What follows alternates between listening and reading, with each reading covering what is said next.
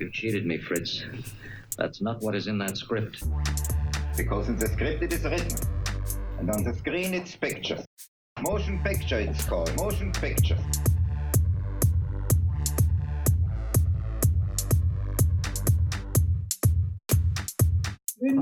dass Sie alle den Weg ins Kino gefunden haben.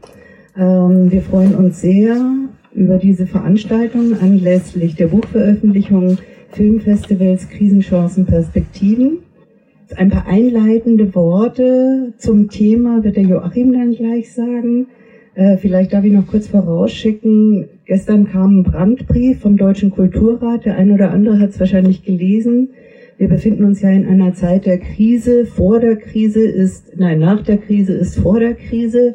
Wir sprechen jetzt von multiplen Krisen zwischenzeitlich. Aber heute soll es weniger um den Blick auf die Krisen gehen, als vielmehr äh, den Blick auf die Chancen und vor allem auch auf die Perspektiven, die sich aus Krisen ergeben. Aber jetzt übergebe ich erstmal an den Joachim. Ja, hallo und guten Tag auch von meiner Seite. Vom Lichter Filmfest Frankfurt zum Dockfest München. Vom Kindermedienfestival Goldner Spatz in Gera zum X-Ground Filmfest in Wiesbaden vom Filmkunstfest Mecklenburg-Vorpommern zum Trickfilmfest in Stuttgart. Filmfestivals sind als Säulen der Filmkultur nicht mehr wegzudenken.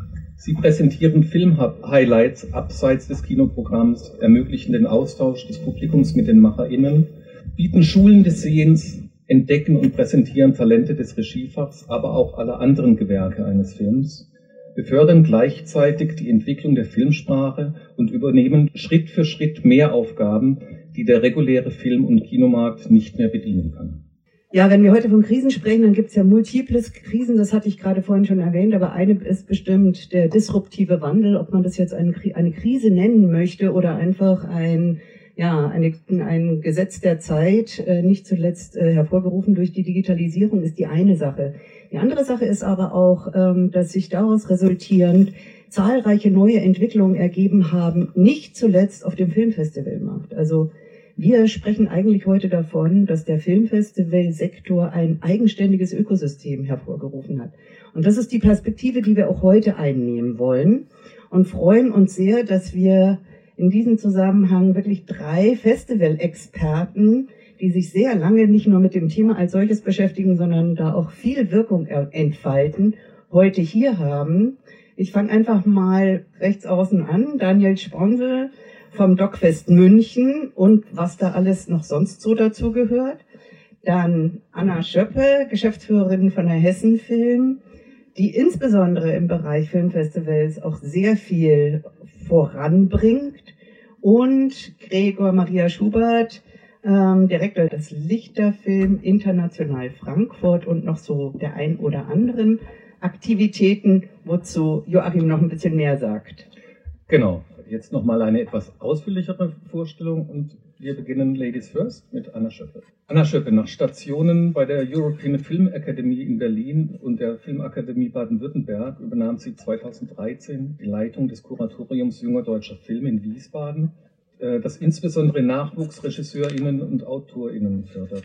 Als Direktorin ab 2017 dieser ältesten Filmförderung baute sie das Kuratorium neu auf und machte es damit zukunftsfähig. Seit 2020 ist Anna Schöppe Geschäftsführerin der Hessen Film und Medien, mit der sie neue künstlerische Perspektiven erschließt, den Nachwuchs fördert und den Filmstandort entwickelt. Herzlich willkommen. Gregor Maria Schubert studierte an der Hochschule für Gestaltung in Offenbach visuelle Kommunikation mit den Schwerpunkten AV-Medien und freie Gestaltung. Als gelernter Künstler und Filmemacher arbeitet er seit seinen Anfängen im Kontext kritischer Kulturvermittlung und kultureller Bildung.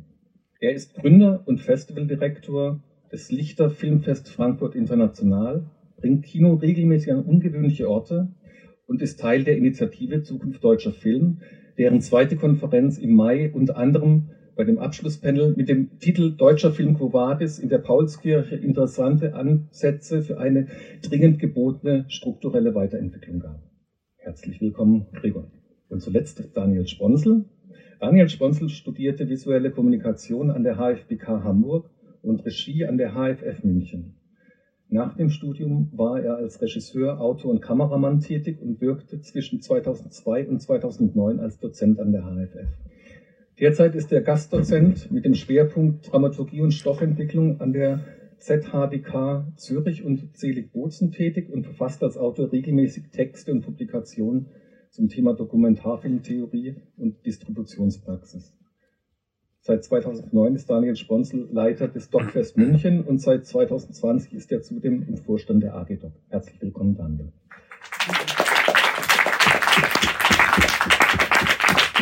Dann möchte ich Tanja Zieg-Reinhöfer vorstellen. Tanja Zieg-Reinhöfer studierte Produktion und Medienwirtschaft an der Hochschule für Film und Fernsehen in München. Sie berät Filmfestivals bei ihrer strategischen Positionierung und Entwicklung sowie deren Partner hinsichtlich Formen der Zusammenarbeit. Sie gründete 2016 die interdisziplinäre Forschungsinitiative Filmfestivalstudien. Ich würde gerne den Joachim vorstellen. Joachim Kurz ähm, studierte Filmwissenschaft, Theaterwissenschaft, Kunstgeschichte und Philosophie in Bochum. Er gründete 2003 das Online-Portal Kinozeit, das er bis heute leitet. Er ist Festivalkurator, Juror bei unterschiedlichen Festivals sowie Juryvorsitzender bei der Filmbewertungsstelle Wiesbaden. Ja, jetzt haben wir schon ein bisschen was gehört. Ähm, vielleicht darf ich die erste Frage an Daniel und an Gregor richten. Ähm, wenn man sich eure Festivals anschaut, dann hat das ja zweifelsohne bestimmt auch damit was zu tun, dass ihr selbst einen Background habt, der aus dem Filmbusiness kommt. Also ihr wart beide Film, im Filmbusiness aktiv, bevor ihr eine leitende Rolle bei einem Filmfestival übernommen habt. Entweder ähm, selbst eins gegründet oder eines übernommen. Ich würde jetzt mal vielleicht mit Daniel anfangen. Daniel, so rückblickend, 2009 hast du das Dogfest München übernommen. Wie stand es damals da? Welche Vision hattest du? Welches Konzept? Und wohin hat sich bis heute entwickelt? Erstmal hallo und ich freue mich, dass um diese nicht ganz einfache Uhrzeit doch so viele neugierige Festivalinteressierte hier erschienen sind. Ähm, ich würde gerne was äh, antworten auf die Frage, die du gar nicht gestellt hast. Du hast eingeführt mit, wir kommen ja beide mit dem Hintergrund ähm, ähm, des Machens oder der, der, der, des Filmemachens. Filmemachens. Und da, dazu vielleicht noch eine wichtige Anmerkung. Ich weiß nicht, wie es dir geht, Gregor. Wie alles im Leben hat das Vor- und Nachteile. Sicherlich hat das den Vorteil, dass der Zugang zu den Inhalten, die wir haben, dann natürlich ein naheliegender ist, aber das heißt ja noch lange nicht, dass wir, dass wir Menschen gelernt haben, weil wir Filmemacher sind. Also eine Festivalleitung ist eine ganz andere Arbeit, als einen Film zu machen.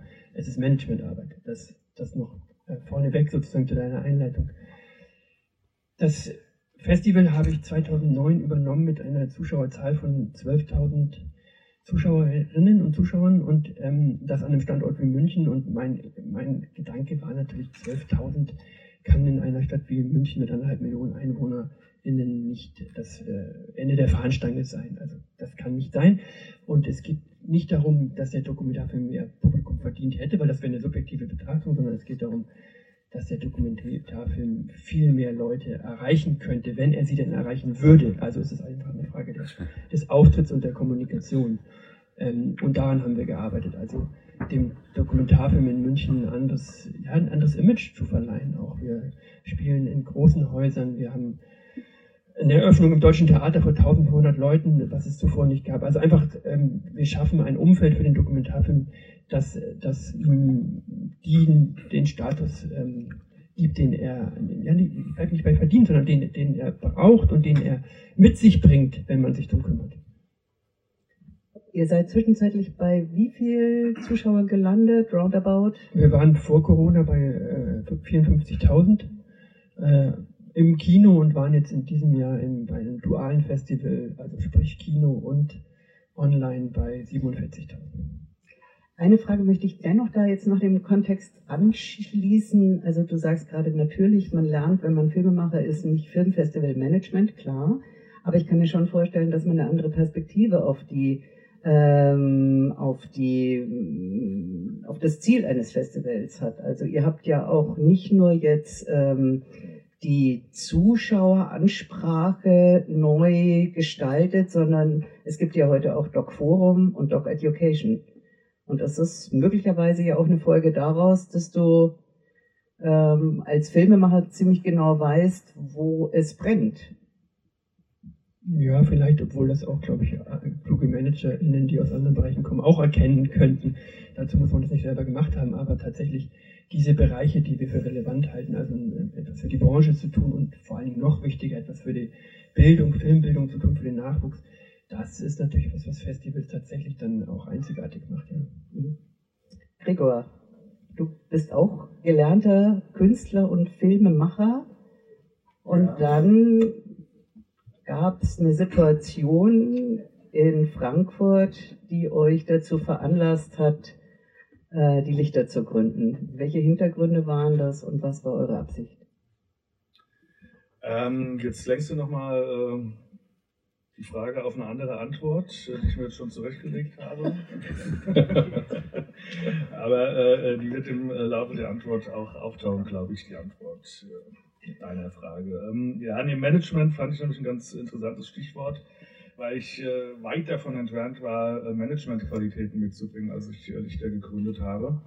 Aber ähm, nie abgeneigt war, diese zu erlernen. Ich glaube, ein wichtiger Punkt. Und deshalb äh, haben wir auch klein angefangen. Das liegt so in der äh, Genese des Festivals äh, zu sagen. Ähm, äh, die dies äh, machen, müssen genauso wachsen wie das Publikum, das wir suchen. Und wir haben uns eigentlich von Anfang an vorgenommen, wachsen zu wollen, aber nichts zu überstürzen, weil wir selbst natürlich auch in einem Lernprozess waren und uns viele Skills aneignen mussten, in deren Besitz wir nicht waren. Nach 15 Jahren kann ich aber sagen, dass wir die mittlerweile erlernt haben. Und ähm, ich glaube, was ähm, auch äh, das Festival sehr geprägt hat. Ich war auch überrascht, dass du, ähm, äh, aber ich habe es sogar schon mal gelesen, aber es hat mich wieder überrascht, dass du auch visuelle Kommunikation studiert hast. Das ist schon ein sehr wesentlicher Aspekt äh, der ganzen äh, Lichterarbeit, äh, weil ich jetzt mal sage, das ist ein äh, kreativer ähm, Studiengang, der das ganze Schaffen des Festivals geprägt hat. Und ich glaube auch, ähm, dass ähm, das ein Reiz äh, meiner Festivalarbeit ausmacht, äh, immer wieder meine Kreativität auch äh, einsetzen zu können. Das ähm, hält mich auch am Leben, weil ich äh, ein kreativer Mensch bin und mich äh, selbst auch ein Stück weit als äh, Künstler bezeichne.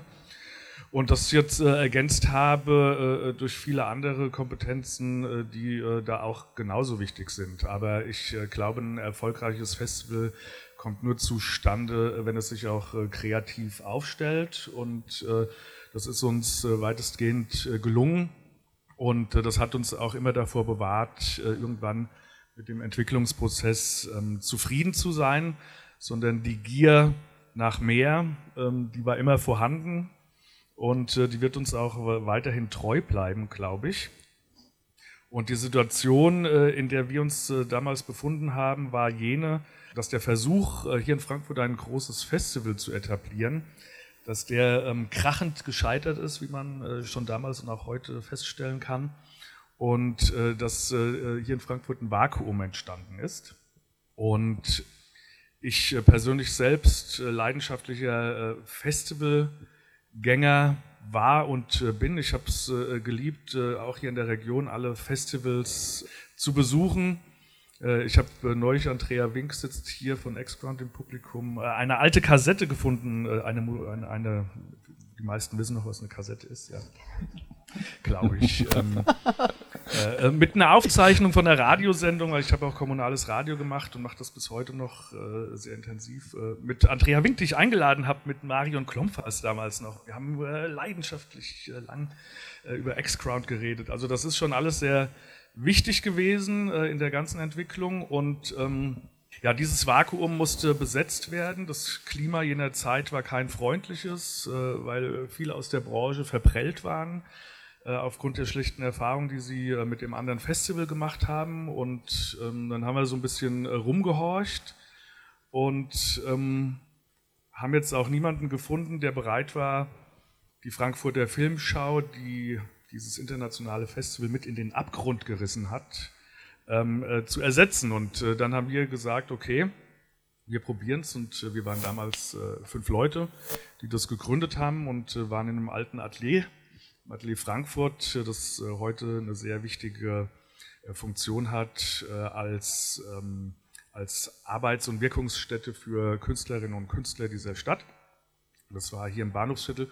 Ja, und da haben wir in einem selbstgebauten Atelierkino die erste Aussage gemacht und ja, das hat sich dann über 15 Jahre gehalten und vergrößert. Ich glaube, meine Antwort ist viel zu kurz ausgefallen. Ne? Danke für den Hinweis, dass ich zu lange rede. Noch eine ganz kurze Nachfrage. Das heißt, ihr habt als, als lokale Filmschau begonnen und habt euch dann so Stück für Stück internationalisiert. Genau, wir haben uns äh, zu Beginn als Plattform für das regionale Filmschaffen betrachtet und äh, haben dann 2013 war es, haben wir dann die internationale Sektion dazu genommen und äh, haben dann auch äh, internationale Filme kuratiert und äh, haben dann äh, peu à peu weitere Sektionen dazugenommen. Es gab von Anfang an äh, eine Sektion für den Kunstfilm, mhm. der Lichter Art Award, äh, der ist jetzt im zwölften Jahr und äh, wir waren natürlich immer wach, haben geschaut, wie entwickelt sich äh, das Bewegtbild, was sind interessante neue Erscheinungen, die da auf, auffindbar waren. Dann gab es Virtual Reality, was dazu kam. Mhm. Und jetzt äh, zuletzt 2018 haben wir dann auch noch die Brücke geschlagen und zeigen deutsche Filme, herausragende deutsche Filme und hoffen da die Brücke vom Regionalen über das Deutsche hin zum Internationalen zu schlagen. Anna, auch bei dir hat es deutliche Veränderungen gegeben in, der Sache, in Sachen Strategie der Hessenfilm, als du die Geschäftsführung übernommen hast. Also zum einen im Bereich Standortförderung, im Bereich Nachwuchsförderung, ähm, Paketförderung gibt es da, aber vor allem eben auch, was die Förderung der Filmfestivals angeht. Äh, heute entspricht das Budget für die Filmfestivalförderung 20 Prozent des Gesamtbudgets der Fördermittel der Hessenfilm und es gibt sogar einen eigenen Filmfestival-Förderreferenten. Das ist, glaube ich, einmalig unter den Länderfilmförderer. Der, der ist übrigens auch hier. Ja, David Hart ist auch hier, genau. Wie kam es dazu und ähm, welche strategischen Überlegungen lagen dahinter? Also, das ist jetzt so ein bisschen ungerecht, weil mit all dem, was du jetzt gesagt hast, kann ich mich überhaupt nicht schmücken. Das Budget, und da muss ich jetzt auch ganz ehrlich mal sagen, da kann womöglich Gregor oder auch andere hessische FestivalmacherInnen, die hier im Raum sind, eigentlich viel mehr zu sagen das ist glücklicherweise sozusagen, bevor ich kam, war irgendwann mal der politische Druck so hoch gemacht worden, dass das im Koalitionsvertrag stand. Und ein Learning, was ich habe, ist, alles, was im Koalitionsvertrag mit einer Summe hinterlegt ist, ist glücklicherweise dann sozusagen hat äh, schon ähm, eine Verbindlichkeit, ja, und diese Verbindlichkeit ist auch eingelöst worden. Das ist dann eben ähm, dieser Festival-Topf der durch die Hessenfilm quasi verwaltet wird, in dem alle hessischen Filmfestivals, die sozusagen öffentliche Gelder, will ich nicht sagen, es gibt bestimmt noch kleine Festivals, die rein kommunal finanziert sind, aber alle, die quasi vom Land Geld kriegen, außer der B3, sind in diesem Topf angesiedelt. Genau, aber ich wollte sagen, das war äh, ähm, diesen politischen Druck, den habe ja nicht ich aufgebaut, sondern den haben die Festivals aufgebaut und dadurch stand das da so. Und aus dieser Verdopplung ähm, resultiert dann das, was du gesagt hast, das sind ungefähr 20 Prozent von unserem Förderbudget. Und auch das andere, was du gesagt hast, also es wäre jetzt schöner, das einfach so stehen zu lassen und zu sagen, ja, wir haben da eine Wahnsinnsstrategie und die sieht aus und in zehn Jahren wird es so sein und total gut. Ehrlicherweise haben wir die aber gar nicht. Ja. Was wir gesagt haben, ist, wir wollen dem strategisch ein, ein Gewicht geben und wir haben schon in der Richtlinie auch Dinge umgesetzt, die wir mit den Festivals auch im Vorhinein, das haben wir aber auch in allen Förderbereichen so gemacht, dass wir, als wir diese Richtlinie überarbeitet haben, gab es sozusagen so unterschiedliche Zyklen der strategischen Annäherung und ich sage mal, das Konkreteste war dann, dass wir zu den einzelnen Förderbereichen nochmal sozusagen konkret im Grunde genommen AntragstellerInnen zusammengebracht haben. Und ähm, bei den Festivals war ziemlich klar, und da kommt man jetzt schon in so einen Bereich, wo, glaube ich, eigentlich alle Leute, außer denen die Festivals machen, so ein bisschen ins Gähnen kommen. Die Frage, ob man etwas als Fehlbedarfs-, Anteils- oder Festbetragsfinanzierung vergibt und solche Dinge. Ähm, aber am Ende ist, ähm, und so verstehe ich auch meinen Job, muss man halt in diese Niederungen gehen und sagen, okay, aber das macht dann am Ende des Tages eben einen Unterschied. Und das war ein großer Wunsch der Festivals. Das ist jetzt aber wirklich nur ein Beispiel das, um es jetzt auch nicht zu lang zu machen, ist aber eben tatsächlich so, um was Allgemeines zur Filmförderung zu sagen. Die Erwartungshaltung an mich, als ich kam, war wahnsinnig stark, dass ich sage, ich habe jetzt die Strategie für alle, für alle Bereiche. Und ich glaube auch, dass das wichtig ist, dass eine Förderung weiß, wohin sie will. Genauso wichtig ist es aber, dass die Förderung jederzeit beweglich genug ist, sich sozusagen auf die, die am Standort leben und arbeiten, einzustellen und nicht mit ihrer eigenen Strategie sozusagen alles äh, sagt, so das ist jetzt das, was wir machen wollen und jetzt äh, so.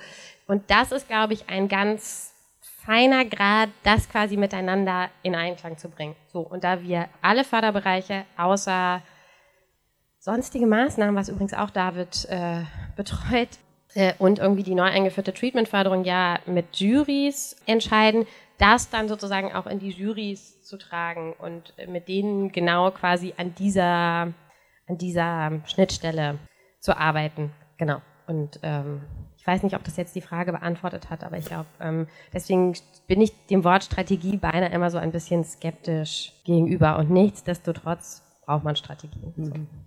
Vielen Dank.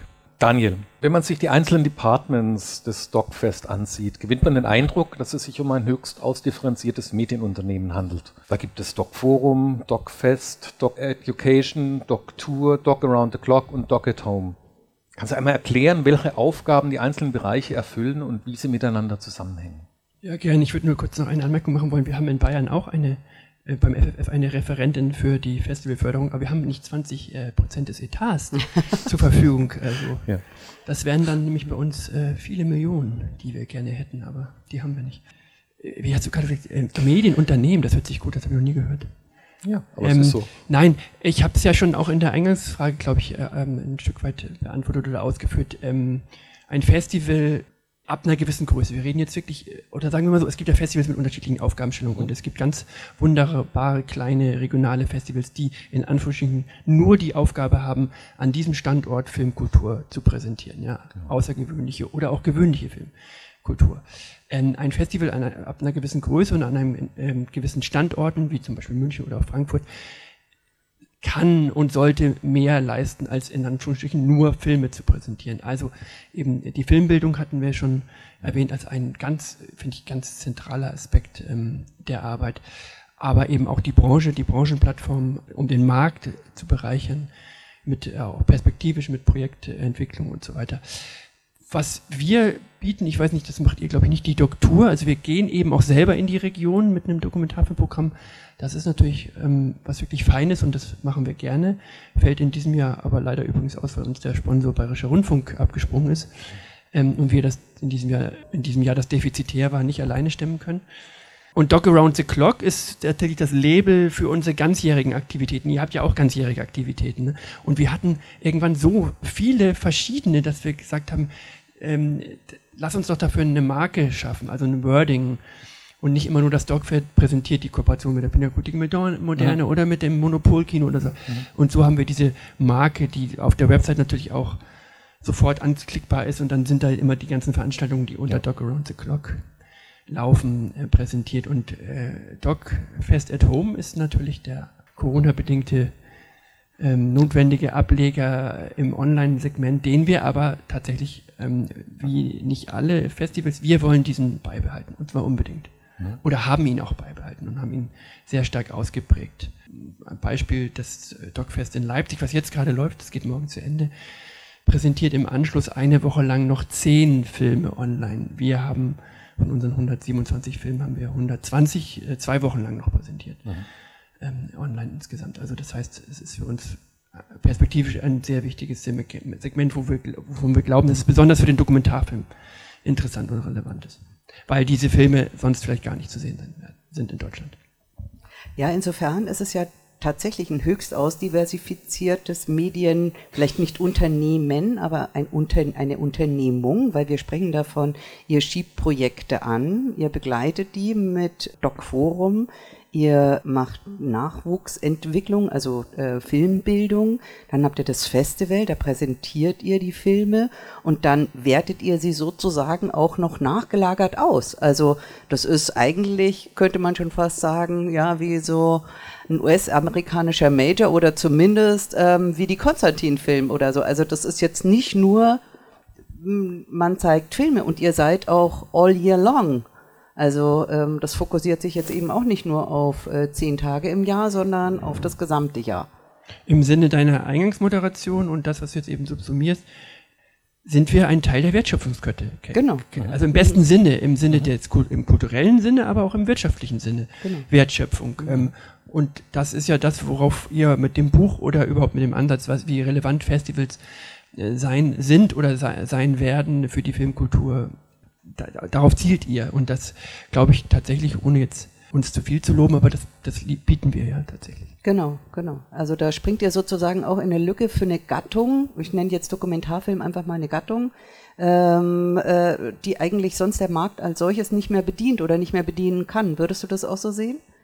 Nein, der Markt wird ja bedient. Wir haben Dokumentarfilm nach wie vor im Kino, das läuft nicht rund, das ist klar, aber wir haben einen großen Markt äh, im Fernsehen. Ich meine, wenn wir jetzt vom, vom, von der Zuschauerin ausgehen, die möchte ja nur einen Film sehen. Ob das jetzt Kino ist oder Festival oder Fernsehen, ist ja in gewisser Weise sekundär für den Film. Wir haben die Streamer, die ähm, das Genre immer dabei haben, in ausgeprägtem Maße zum Teil.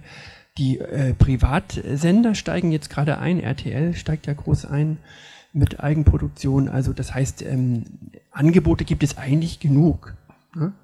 Kann man es nicht, also es wird nicht, ist nicht Genre, kein Genre, das jetzt gerade extrem vernachlässigt ist. Kann man so nicht aber, sagen. Naja, aber die Angebote sind ja zum Teil sehr unattraktiv. Wenn wir uns das lineare Fernsehen angucken, dann wird Dokumentarfilm mal ab 22 Uhr oder ab 0 Uhr versendet. Mhm. Also das ist sehr unterschiedlich, wie es, wie es gehandhabt wird.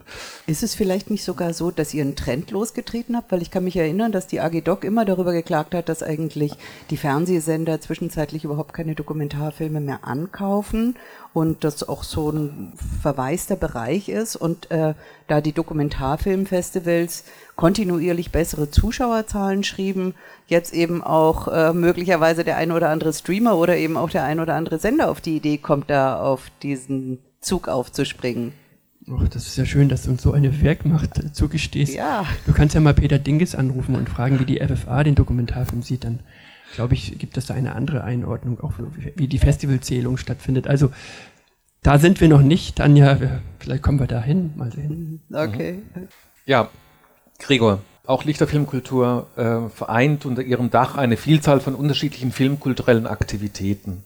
Darunter im Zentrum natürlich das Festival selbst, das Freiluftkino, in diesem Jahr erstmals High-Rise Cinema auf den Dächern von Wolkenkratzern und weitere Aktivitäten an den Schnittstellen des Bewegtbildes zu anderen Künsten, wie beispielsweise VR, Storytelling oder Projekte wie Chaos aus dem Jahr 2018, bei dem ein Autoscooter zum Kino umfunktioniert wurde. Damit begrenzen sich eure Aktivitäten ebenfalls längst nicht mehr nur auf die Woche Festival im April, vielmehr wirkt es wie ein mobiler Ausstellungsraum, der stets neue Perspektiven und Formate präsentiert. Welche Idee steckt bei euch dahinter, diese Vielzahl von Unternehmungen zu machen?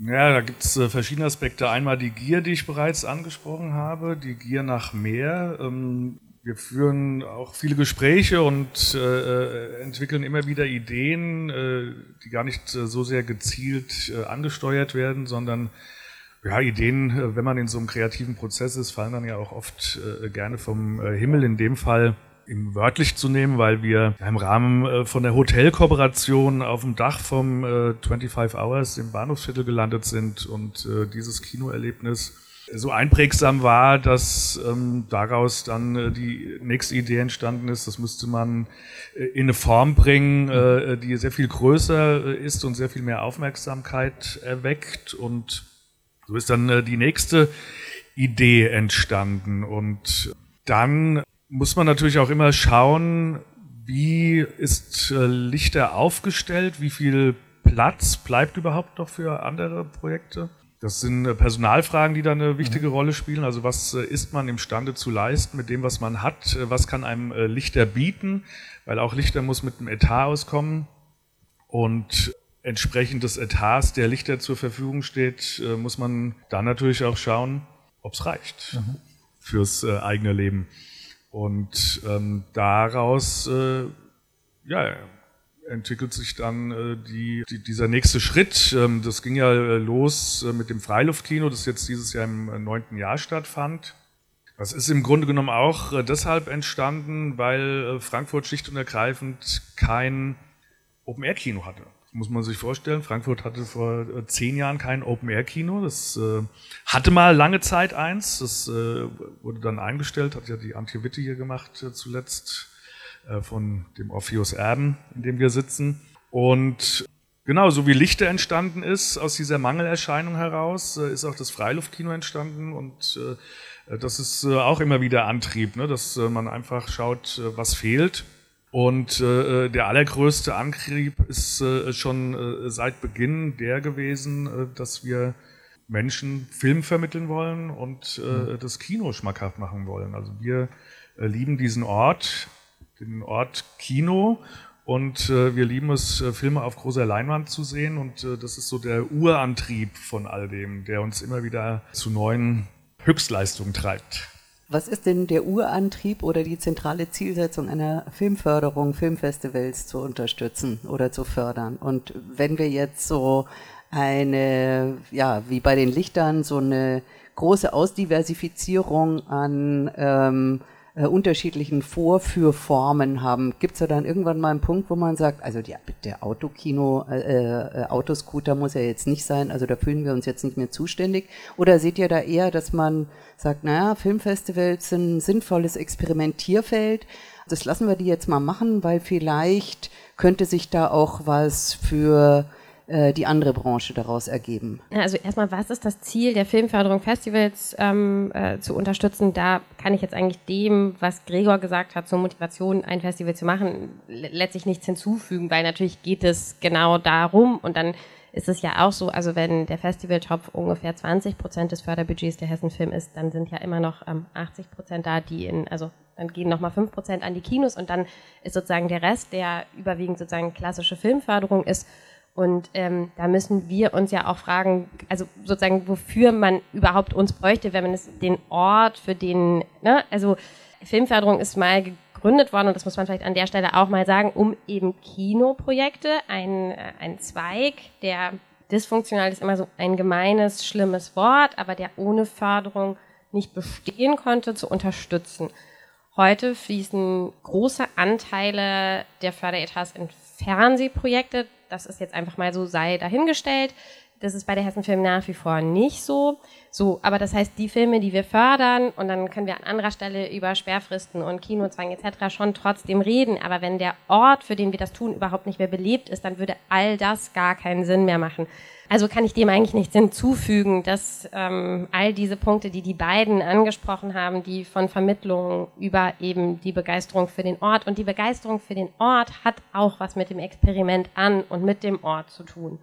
Und das meinte ich vielleicht auch so ein bisschen mit, da, da ist unser Job weniger eine Strategie für die Festivals zu haben, sondern mehr sozusagen zurückgenommen zu sein und zu sagen, wir finden das interessant und super. Und ehrlicherweise auch, wenn wir es uns nicht vorstellen können oder es nicht unsere Idee wäre, dann ist es doch aber ähm, äh, dann ist es doch aber total wichtig, das auszuprobieren und, und das gilt dann für Festivals wie für Filme, man muss sich ja vielleicht auch ein bisschen davon freimachen, dass jedes Experiment am Ende funktionieren muss. Also es ist ja auch okay, wenn jemand im Autoscooter-Kino danach sagt, oh, das brauche ich wirklich nicht nochmal in meinem Leben. Oder wenn äh, jemand einen Film guckt und danach sagt, sowas möchte ich wirklich nie wieder sehen. Das ist, das ist total gut. Also eigentlich will man ja genau an diese Momente hinkommen. Und wenn Leute sich wieder darüber streiten würden, sozusagen, wie der Ort Kino sein soll, dann wären wir total weit. Also dann, äh, ähm, dann würden wir das schon wieder sehr, sehr doll mit Leben füllen.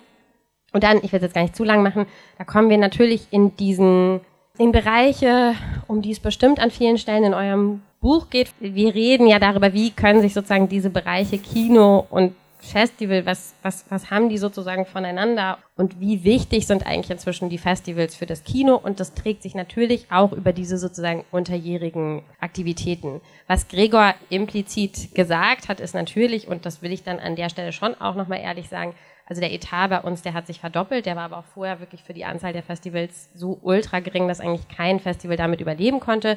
Und er ist jetzt an einem Punkt, den Gregor freundlicherweise nicht so deutlich formuliert hat, an dem jetzt nicht alle Festivals so ausgestattet sind, dass sie jetzt sagen würden, ah ja, durch die Verdopplung ist jetzt wirklich alles easy und jetzt können wir damit zehn Jahre lang unsere Festivals machen.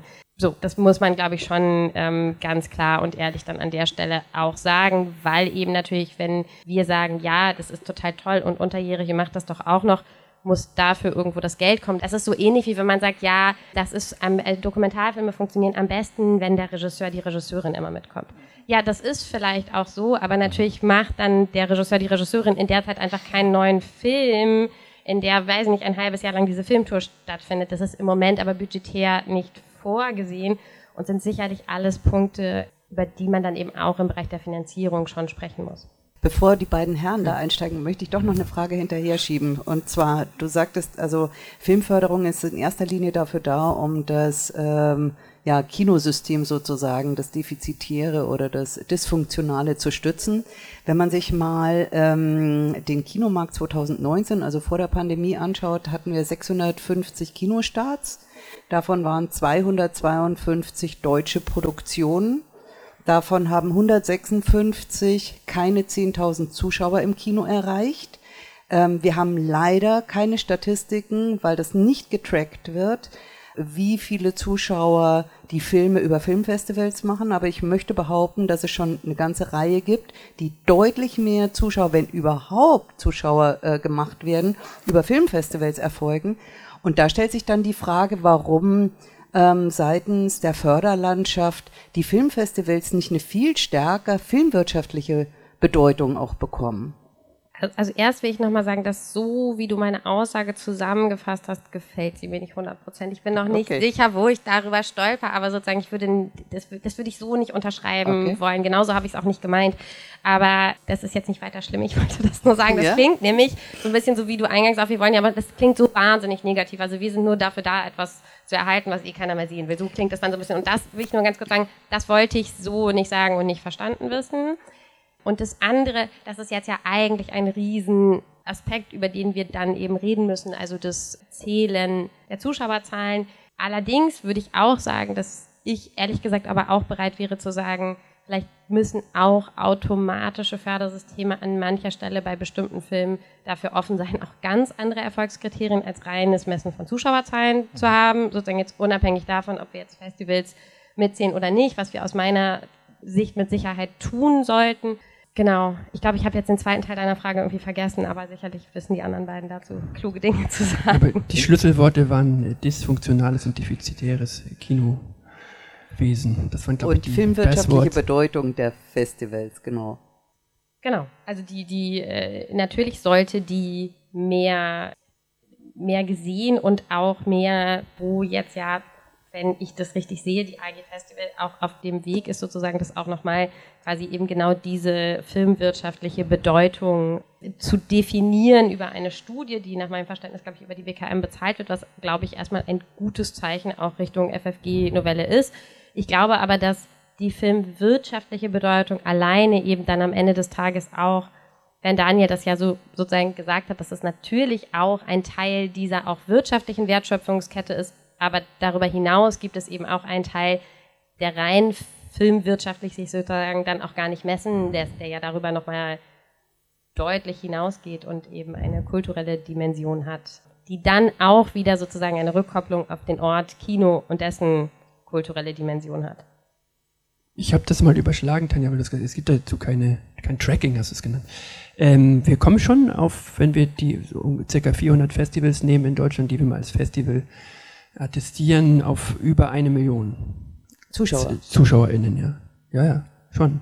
Ich denke, das ist untertrieben. Ja, ja, ich sage, wir kommen auf über. Jetzt, ja. Ich will, wollte nach oben hin haben wir Luft, aber auf jeden Fall auf über eine Million, was jetzt nicht so ähm, ganz geringfügig ist und davon werden die allermeisten tatsächlich in der FFA nicht erfasst, ne, als reguläres Publikum. Das ist aber ein anderes Thema, glaube ich, was wir hier lieber nicht vertiefen. Ich hatte den Eindruck, Gregor, dass du noch äh, etwas auf Anna. Ja, ich hatte auch ähm, was habe ich Bezug genommen? Das ist vielleicht gerade mal so Auf wichtig, die Verdopplung der Festungsförderung, ja, ja, da habe ich das Gefühl gehabt, naja, da fängst du an. Ja, ja, also daraus folgt wirklich erstmal irgendwie eine steile These. Nämlich jene, äh, äh dass äh, wenn wir ähm, da über Krisen sprechen und äh, fehlende Zuschauerzahlen, äh, dass wir auch immer darüber reden müssen, dass das ganze System meiner Meinung nach äh, zusammenbrechen würde. Also ähm, die Kinos und äh, die Festivals, äh, die sorgen dafür, äh, dass die allerbesten Filme, die auf der Welt entstehen, Kinofilme, bei denen bis ins kleinste Detail jeder an diesem Produktionsprozess Beteiligte alles gibt. Kamera, Licht, Ton, Maske, alle versuchen irgendwie das Beste aus diesem Drehbuch zu machen. Und daraus entstehen Kinofilme mit herausragender Bedeutung, die äh, filmkulturell und auch insgesamt äh, kulturell ähm, äh, dort auch eingeordnet werden müssen. Wenn sich die Krise so verstetigt, äh, dass es dramatische Züge annimmt, weil äh, niemand mehr kommt und äh, diese Filme an diesen Orten nicht mehr gesehen werden, insbesondere im Kino, die ja jetzt gerade schwer zu leiden haben, dann werden auch keine guten Filme mehr entstehen. Wo sollen die entstehen? Also das Fernsehen äh, bietet da keine Anreize, noch auf dem Niveau äh, Filme zu machen, schon lange nicht. Und äh, dann äh, sinken die Anreize. Der, der Gipfel, äh, die, die, der, die Krönung des Fernsehens ist ja der Tatort. Ne? Schaut euch mal einen Tatort im Kino an. Das kann man kaum machen, das funktioniert nicht. So, und dann stürzt alles zusammen und dann haben wir keine Kinokultur mehr. So, jetzt wird spannend. Gut. Können wir da weitermachen? Ja, ja gerne. Weil wir, reden, die ganze, Zeit, wir reden die ganze Zeit tatsächlich ja nur über eine Vergangenheit und eine Gegenwart, die wir gerne äh, festhalten würden wollen. Äh, aber wir sollten mehr an die Zukunft denken und die tatsächlich sieht die, also da könnte man dieses strapazierte Wort von Scholz, Zeitenwende, also was die Medien anbelangt, leben wir tatsächlich in einer kompletten Zeitenwende und das, das einzuordnen, das wird uns jetzt hier nicht gelingen, aber wenn wir überlegen, dass in den USA schon längst der der, das finanzielle Volumen des Spielemarktes deutlich über den des Kinomarktes ist. Und alles, was wir über Kino wissen und über Film, basiert ja immer noch auf die Exklusivität, die wir mal hatten und die wir gar nicht mehr haben. Wenn wir uns unsere Kids angucken, wo die ihre Bewegtbildmedien gucken und wie weit die vom Kino möglicherweise weg sind, dann müssen wir, glaube ich, ähm, zukünftig ganz anders wagen zu denken. Und ich bin da ein bisschen anders aufgestellt als du, dank des Genres ähm, Dokumentarfilm, weil ich gehe immer von dem Produkt aus, also von dem Film, nicht von dem Ort sondern der Film. Also Film ist für mich, vor allen Dingen Dokumentarfilm ist die Schnittstelle zwischen Kommunikation und Kunst. Das leistet Dokumentarfilm. Und es ist für mich erstmal sekundär, wo er das leistet. Natürlich ist der Kinofilm auf der großen Leinwand attraktiver als der an dem nicht ganz so großen Flatscreen. Die sind ja mittlerweile sehr groß zu Hause und haben auch gute Lautsprecher. Klar, aber ähm, das und dass wir die Menschen aus den Häusern bewegen und ins Kino, um diese Filme zu sehen, ist der Weg und das Geld, was sie in die Hand nehmen müssen, die Schuhe, die sie anziehen müssen, ist nochmal so viel weiter, als zu sagen, ich bezahle einfach auch zu Hause Geld dafür. Ja? Ich gehe nicht auf YouTube und gucke irgendwas umsonst, sondern ich bezahle reguläres Geld dafür. Das, damit wäre ja schon mal viel gewonnen, glaube ich. Ne? Also ich bin ein Stück weit skeptisch, was den, wirklich den Kinomarkt anbelangt. Ich glaube, da dürfen wir uns nichts vormachen. Es wird kein Vor-Corona mehr geben.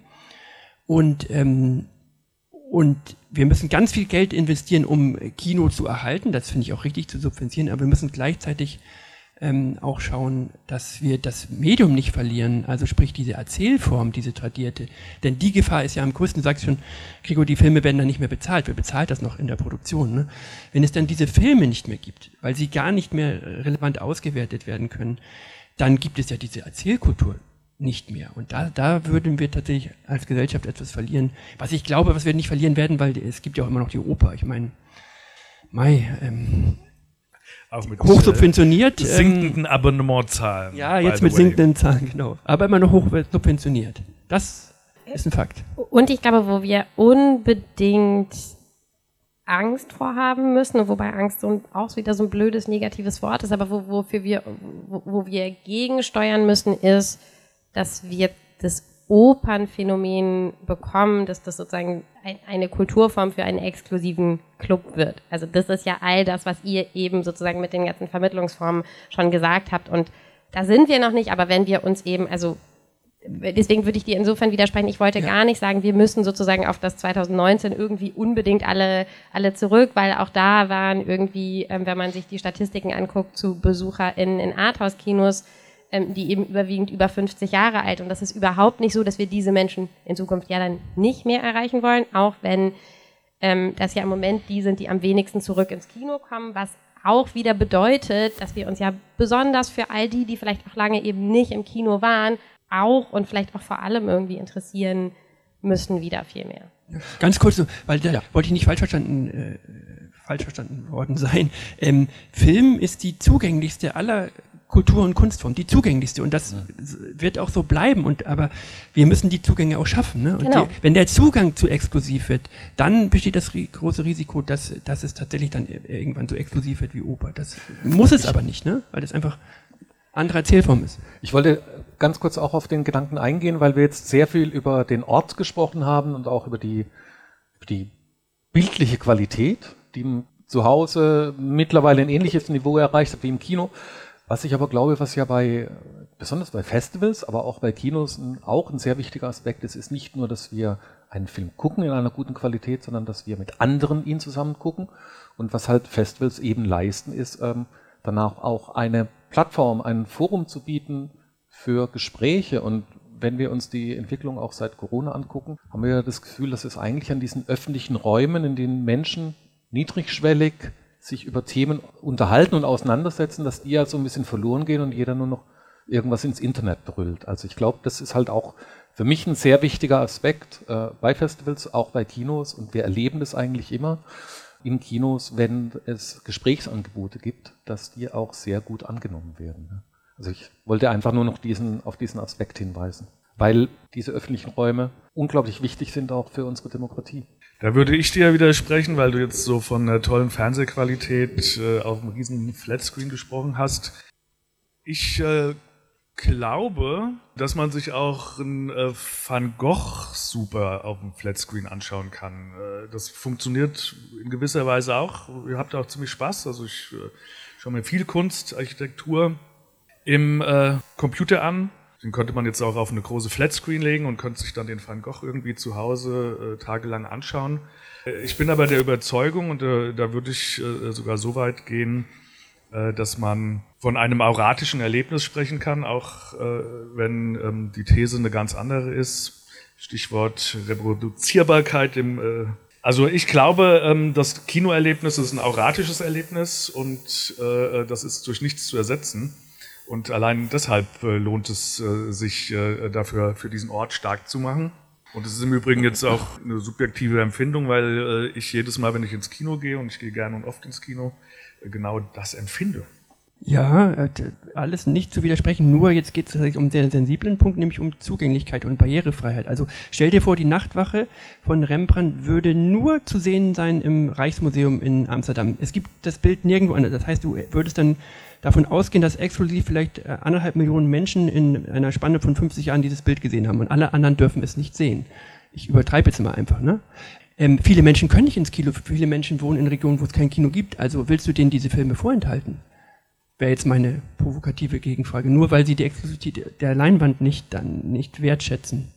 Dürfen die die Filme nee, nicht sehen? Nein, nein, nein. Natürlich, äh, ich äh, finde, dass ähm, Fernsehen auch eine ganz äh, wichtige und zentrale Rolle, Rolle äh, spielt. Ich gehe ja jetzt nicht 365 Tage im Jahr ins Kino, äh, sondern äh, vielleicht 20, 30, 40 Mal. Ich äh, habe es nicht äh, nachgezählt. Also alles andere findet ja auch bei mir zu Hause statt und das äh, mit großer Freude. Ähm, das ist eine Zahl, die ich äh, dir ganz gern auch nochmal oder dich da auch nochmal ganz gern mit konfrontieren würde, weil du die Zahlen genannt hast. Äh, wie gehen die Zuschauerzahlen zurück? Die andere Zahl, die für mich dann noch im Raum steht, äh, ist, dass äh, jeder von uns hier im Raum täglich 200, 220 Minuten Fernsehen schaut. Also das sind dreieinhalb Stunden. Ne? Jetzt äh, wird sich keiner angesprochen fühlen von euch, äh, weil ich jetzt glaube, keiner macht das. Aber ähm, das sind auch, äh, ne, das lässt sich keiner einfallen, sondern das wird sehr genau beobachtet. Da gibt's Marktanalysen und äh, diese Zahlen werden jährlich veröffentlicht. Das ist jetzt die Zahl von äh, 2020. Ja, das äh, spielt sich jetzt im Minutenbereich ab. Also das war im Jahr davor äh, kein so großer wesentlicher Unterschied. Also das heißt, wir verbringen schon sehr, sehr viel Zeit äh, mit der Klotze zu Hause, dreieinhalb Stunden, vielleicht Darf ich da äh, mal ganz so kurz? die Rentner. So, was äh, wollen wir irgendwie bei vier landen oder werden wir zukünftig bei vier landen? Ja, also wir Nee, weil die Leute müssen, vorher aussterben, weil wir müssen, ja, aber es muss irgendwie so in Relation gesetzt werden. Das Jahr hat 365 Tage. Äh, davon erwarte ich äh, von uns allen, dass wir irgendwie fünfmal im Jahr ins Kino gehen, äh, weil es es wert ist, äh, dies zu tun und äh, den Rest äh, können wir dann zu Hause die Filme gucken. Also da- da darf ich dazu noch ganz, ganz kurz was zu den Zahlen sagen, weil das Interessante ist, glaube ich, und dann, dann, dann, sind wir tatsächlich ein bisschen weg von Festivals und da wollen wir auch hin zurück. Ich will das trotzdem kurz sagen. Also ich habe es so verstanden in den Statistiken, dass die Leute, die in Deutschland ins Kino gehen, die gehen gar nicht so viel seltener als in anderen Ländern. Die gehen nämlich im Schnitt viermal im Jahr ins Kino. Und das ist gar nicht so viel schlechter als in anderen Ländern. Das Problem ist, es gehen, glaube ich, nur 30 Prozent der Menschen in diesem Land überhaupt noch ins Kino. Ja. Und wie viel Prozent sozusagen zu Festivals gehen, wäre dann womöglich die Brücke. Aber da sind wir eben wieder bei dieser Frage der Zugänglichkeit und damit müssen wir uns doch auseinandersetzen, weil wie viel Potenzial ist denn da bei all diesen Menschen, die einfach seit 20 Jahren oder noch nie in einem Kino ähm, gewesen sind. Und da wäre ich dann schon bei Gregor, wir müssen denen natürlich irgendeine Geschichte darüber erzählen, was ist das Besondere an diesem Ort. Und deswegen müssen wir sozusagen diejenigen, die den verteidigen, auch den beschützen, ohne ihn sozusagen exklusiv und nicht zugänglich zu machen. Und das ist eine ziemlich große Herausforderung. Aber wenn wir die jetzt nicht hinkriegen, dann äh, sozusagen ist irgendwann wahrscheinlich der Moment verpasst und eben um diesen Bogen zu schlagen. Und ich glaube, die Festivals sind eine, äh, also eines der ganz wichtigen sozusagen Brücken äh, dahin. Und ich meine, Olaf ist ja auch da von Lukas, ja, natürlich sind zum Beispiel eben auch Kinder- und Jugendfilmfestivals, die einfach im jungen Publikum zeigen, also was der Ort kann und auch, also inhaltlich, was für eine Vielfalt sozusagen da liegt, die man entdecken kann. Und damit werden auch die, also aus den Klassen, die zu Lukas gehen, natürlich werden nicht alle danach irgendwie Cineasten und Riesen-Kino-Enthusiasten, aber ein paar vielleicht schon. Und sozusagen für die müssen wir uns, glaube ich, wirklich und ernsthaft interessieren. wären das Fragestellungen, die auch ja wichtig wären, zeitnah näher zu erörtern im Sinne von ähm, Filmfestivals, die mit Kinos kooperieren. Vielleicht nicht nur anlässlich des Highlights der zehn Tage im Jahr, wenn das Filmfestivals als solche stattfindet, sondern eben auch über das Jahr hinaus im Hinblick auf äh, besondere Zielgruppenansprachen. Dezentrale Formen, wie wir sie jetzt beispielsweise bei Max Ophüls gesehen haben im Januar, wo eben sieben Kinos gleich bei der Premiere eines Films eingebunden waren. Formen, die vielleicht auch deutschlandweit gehen, dass man ein Festival hat wie die Lichter, die die Eröffnung dann übertragen noch in andere Metropolen. Sind das so Gedanken, die wir jetzt eben auch nicht zuletzt, um das Kino als Kulturort zu stützen, weiter vorantreiben sollten? Also ich würde sagen, ja. Allerdings darf man die Bedeutung auch sozusagen, man darf dann nicht erwarten, dass das von Tag ein sozusagen so schnipp und jetzt machen wir das und dann rennen alle dahin, weil das sozusagen vorher nicht so war und jetzt interessieren sich alle irgendwo in Nordhessen, wenn wir da jetzt auf einmal eine Retrospektive hinbringen von einem Festival, dann wird der Kinobetreiber erstmal sagen, vielen Dank, da habe ich überhaupt kein Interesse, das zu spielen, weil ich äh, spiele irgendwie nachmittags die Minions und da kommen die Leute wenigstens.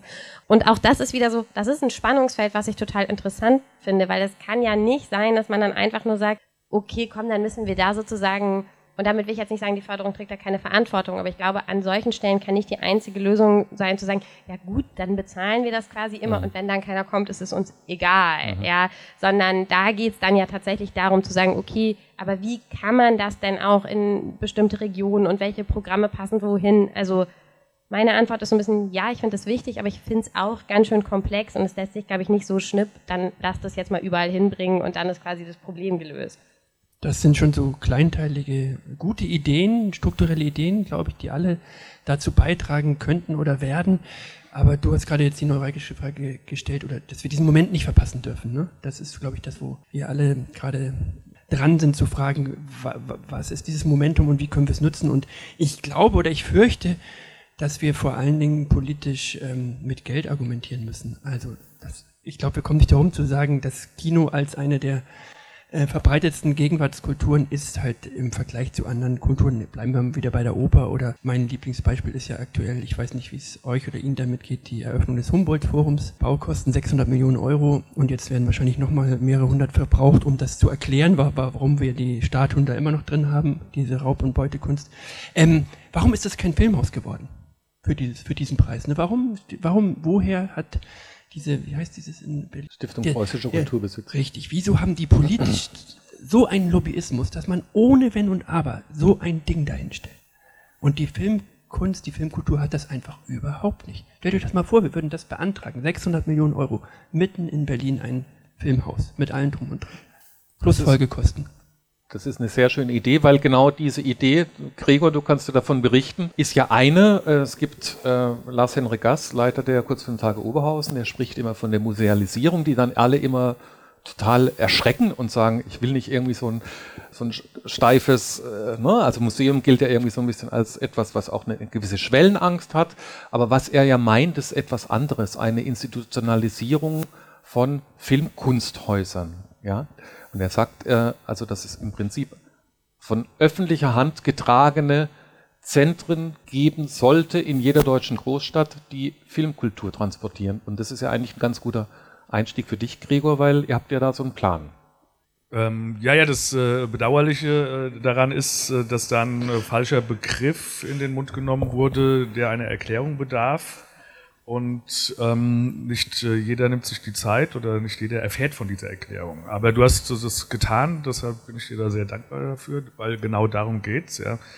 Äh, äh dass äh, da Institutionalisierung stattfindet. Wir finden auch, dass das für die Kinos gelten muss. Also es darf jetzt nicht nur ähm, in den Städten Filmkunsthäuser geben, die sich ja vor allem an zeitgenössischer Filmkunst abarbeiten wollen. Ne? Wir wollen ja nicht in die Zukunft blicken, also wir haben ein Konzept geschrieben, das Lichter Filmfest, und nicht mit Blick in die Vergangenheit, sondern mit Blick in die Zukunft. Also wir interessieren uns in, in diesem Konzept auch dafür, wohin sich das Bewegtbild im Allgemeinen hin entwickelt. Äh, wir bieten auch äh, Platz äh, für alle möglichen Spielarten des Bewegtbilds. Die Videokunst könnte da unterkommen und ähm, so ein Haus hätte auch eine ganz zentrale Bedeutung für die Filmbildung, weil über allem steht die Filmbildung, was du jetzt gerade gesagt hast, Anna.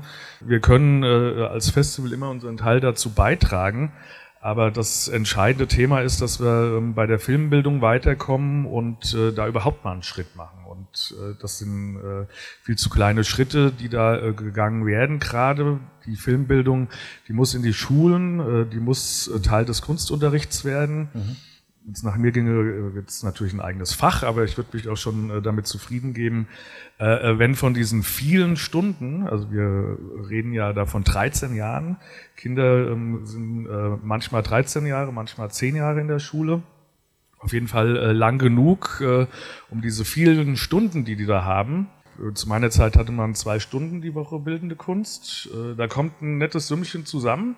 Und äh, es kann mir ja keiner erzählen, äh, dass bei diesen vielen hundert Stunden, äh, die so ein Schüler oder eine Schülerin am Ende ihrer schulischen Laufbahn dann hat, äh, dass da nicht noch Platz für die Bild Filmbildung wäre. Also das ist absurd, dass da ähm, noch nicht, naja, dran gedacht wurde, trifft es nicht ganz, aber dass wir da noch nicht weiter sind. Ja.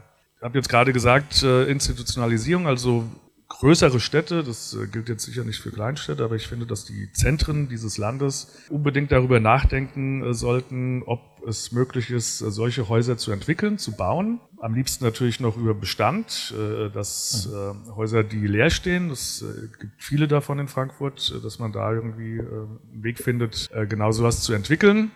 Und dass die Kinos, nach welchem Schlüssel auch immer, auch Teil dieser institutionellen Förderung werden weil ähm, über, über einen äh, Film-Kino-Preis, äh, der irgendwie einmal im Jahr vergeben ist und Kino Invest ist jetzt ein netter, aber zeitlich begrenzter äh, Versuch, daran was zu ändern. Das äh, muss über die Jahre hinweg geschehen, meiner Meinung nach. Anna, willst du dazu was sagen? Also ähm, auch vor dem Hintergrund vielleicht, also äh, die, die, die, der Ruf nach äh, Filmkulturhäusern, der wird ja gerade deutschlandweit irgendwie total virulent. Also Äh, Hamburg macht ein Konzept, Leipzig macht ein Konzept, München macht ein Konzept, Frankfurt macht ein Konzept, Berlin, Berlin macht ein Konzept, Stuttgart, Stuttgart, Stuttgart. realisiert es tatsächlich. Also irgendwie scheint das großer Bedarf zu sein. Gleichzeitig haben wir aber auch eine große Struktur an kommunalen Kinos, die auch eigentlich so schlecht finanziell ausgestattet sind, dass sie eigentlich diese Frage, dass sie unterschiedliche Zielgruppen ansprechen oder einfach auch ähm, ähm, solide arbeiten können, auch nicht umsetzen können. Wie soll man damit umgehen? Also soll man tatsächlich einen neuen Weg gehen oder sollte man vielmehr schauen, dass man eine Art von Bestandswahrung hat und die erstmal solide aufstellt? Oder sollte man schauen, dass man die Filmfestivals mit den Kinostrukturen noch viel enger miteinander vernetzt? Im Grunde genommen am Ende wahrscheinlich alles drei, was du mhm. jetzt gesagt hast, weil, glaube ich, in der Kombination und es wird vermutlich nicht so sein, dass wir in 20 Jahren genauso viele Leinwände haben wie jetzt. So, das mhm. wird nicht so sein. Und ich glaube, dann muss man eben unterschiedliche Dinge angucken und ein Lösungsansatz und ähm, nochmal zu dieser Musealisierung, was aus meiner Sicht auch ein super ungünstiges Wort ist. Ich weiß, es ist nicht so gemeint. Mhm. In Teilen des Ansatzes ist es dann aber doch so gemeint. Und damit tue ich mich auch tatsächlich schwer, weil sozusagen das Schlimmste ist eben, diesen Ort nicht lebendig zu halten. Und da ja. wieder so, da kommen eigentlich die Festivals rein, weil die tun dann genau das. Mhm. Auch übrigens, weil es eine Vielfalt an Festivals gibt, die ja auch berechtigterweise, also Remake und Lichter und Lukas haben alle drei komplett unterschiedliche sozusagen Kreise von Publikum und Menschen, die sie ansprechen. Und da könnte man ja tausend andere Festivals jetzt irgendwie noch drumherum bauen. Und das ist, glaube ich, total wichtig, um das noch einmal zu sagen, so, dass wir das erhalten. Und das andere, ja, ähm, also würde ich würde zu 100 Prozent zustimmen. Also das, was wir im Moment als Kinoförderung machen, sind zwei Dinge. Und das sind im Grunde genommen die Dinge, die die anderen Länder auch machen wir haben einen Top für Kinoinvestitionsförderung, was aber ja bedeutet, ähm, also wir helfen halt, dass es sozusagen der, der jahrelange Investitionsstau abgebaut wird. Aber ähm, wie bei allen anderen Förderungsarten, du musst halt mindestens 20 Prozent Eigenanteil mitbringen, um irgendwie neue Sitze, neue Leinwand, was immer sozusagen. Aber es ist, es ist ja nichts, was sozusagen in die Kinostruktur fließt, sondern es sind rein investitative Maßnahmen. So. Ein großer Teil der Hilfsmaßnahmen für Kinos im Rahmen von Corona ist auch genau immer das gewesen. Mhm. Und der andere Teil der Maßnahmen ist immer nur ein Ausgleich von sozusagen Defizit und nicht eine Investition in die Zukunft gewesen. Und da müssten wir, glaube ich, tatsächlich raus. Und da hilft eben nur dieses sozusagen die ganz, das ganz klare Bekenntnis zum Kulturort und, und ich würde schon auch dem zustimmen, dass sozusagen diese Preisvergaben und an der Stelle noch einmal gesagt, ich glaube, es ist eine gute Nachricht für die Kinos, dass es in diesem Jahr mehr Geld in diesem Preis gibt, weil über das Nichtstattfinden der Gala einfach Mittel eingespart werden, die dann in den Programmpreis fließen können. Das trotzdem ist aber das französische System, wo man ganz klar sagt, sozusagen das Programm wird quasi bewertet, aber nach einem ziemlich klaren, vorher festgelegten System, wo man dann auch weiß, wenn ich das sozusagen so programmiere, befinde ich mich ungefähr da und daraus resultiert dann die Summe X als Förderung ähm, für mich. Und ich habe schon mal der AG Kino vorgeschlagen, sie sollen das doch mal durchrechnen, wie viel das kosten würde. Das ist gar nicht so unkomplex zu rechnen, ja, weil das irgendwie, Daniel hat, glaube ich, vor einer Viertelstunde sowas gesagt, wie ja, wir müssen dann halt aber auch über Geld reden. Das würde es nicht für das Geld geben, wenn man die Kinoprogrammpreise der einzelnen Bundesländer äh, unter BKM zusammenlegt, sondern da müsste man, glaube ich, schon was draufpacken. Und äh, ohne dass ich uns da jetzt zu sehr in Schutz nehmen will, ich glaube, die Lösung für dieses Problem liegt auch tatsächlich auf Bundesebene, weil sozusagen wir reden ja eben über Kinos im ganzen Land und ich habe jetzt schon sehr viel geredet, genau, aber ich glaube eben, eigentlich war meine kurze Antwort auf deine Frage, wir brauchen am Ende eben alle diese, diese drei Dinge und wir müssen uns sozusagen die Kinostruktur im ganzen Land halt sehr genau angucken und eben schon auch uns wirklich vielleicht so simple Fragen stellen wie, ähm, wie weit darf und sollte denn das nächste Kino entfernt sein und uns dann die ländlichen Regionen angucken und dann eben schon auch darauf achten, dass ähm, da das letzte Kino dann halt nicht zumacht, weil sonst ist es nicht erreichbar. Also in meiner Heimatstadt in NRW mit fast 60.000 Einwohnern gibt es seit 1998 kein Kino mehr. Mhm. Ja. Mhm. Titanic war der letzte Film, den die gespielt haben und ähm, ich meine Danach ist es untergegangen, ja. Genau. Das ist ja auch. Stand vorher fest. Das ist ja auch eine sehr schmerzliche äh, Erkenntnis, dass äh, an einem Standort, an dem mal ein Kino war und das wird aufgegeben, kein neues Kino mehr kommt. Und noch schmerzlicher ist die Erkenntnis, dass in Großstädten, in Stadtteilen, wo es ein Kino gab, das dann schließt, dazu führt, dass die Leute, die dorthin gegangen sind, nicht in den Nachbarstandort, äh, in, in den Nachbarkiez sozusagen gehen, um da einen Film anzusehen. Also da gibt es Untersuchungen, das heißt, also wir verlieren ständig eigentlich Menschen, wenn insbesondere auch in urbanen Räumen Konzerne, Drogerieketten, Modelabel etc. den Wettbewerb um die Mietpreise gewinnen und dann eben Kinos in die Knie gezwungen werden und aufgeben müssen. Also da ist auch München ein großes Beispiel dafür. Da werden gut laufende Kinos müssen aufgeben, weil sie einfach die neuen Mietpreise nicht mehr zahlen können. Ja, wir nähern uns den letzten Fragen. Ich würde ganz gern nochmal das Wort an Daniel geben mit der Frage vor dem Hintergrund, was wir vorher mit Wertschöpfung und so weiter gesagt haben. Wir überlegen uns jetzt einfach mal, wir schreiben das Jahr 2030. Ihr seid, was ich in dem Zusammenhang auch vielleicht nochmal betonen will, also Filmfestivals sind auch nicht alle, aber die großen mehr und mehr auch filmpolitisch aktiv. Also es kommt nicht von ungefähr, dass ihr einen großen Kongress macht, Zukunft deutscher Film, wo große Fragen ähm, diskutiert werden und Positionen verabschiedet, die dann auch tatsächlich entsprechend in den medienpolitischen Prozess einfließen. Daniel, du, ihr seid mit dem DocFest München auch aktiv. Du bist selber im Vorstand von der AG Doc und äh, ähm, entfaltet dann natürlich dann schon auch oder setzt da auch entsprechende Impulse. Aber jetzt mal ungeachtet all der Krisenherde, die uns jetzt so umgeben, Inflationssteigerung, Heizkosten, Klimakrise, Krieg in der Ukraine, äh, verändertes Zuschauerverhalten etc.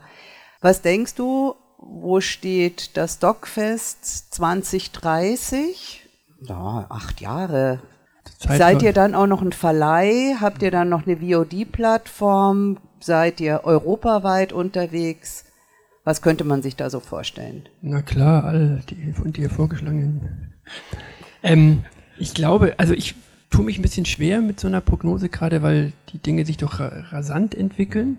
Und ähm, du hast ja vorhin schon bewiesen, dass du uns viel Wirkmacht zusprichst, mehr als wir vielleicht haben. Das heißt, wir sind ja tatsächlich am Ende sind wir ja auch nur Teil eines äh, Ökosystems, das äh, viel größer ist als wir und wo wir auch nur bestimmte Dinge dran korrigieren können oder verändern oder, oder auch gar nicht äh, ändern können.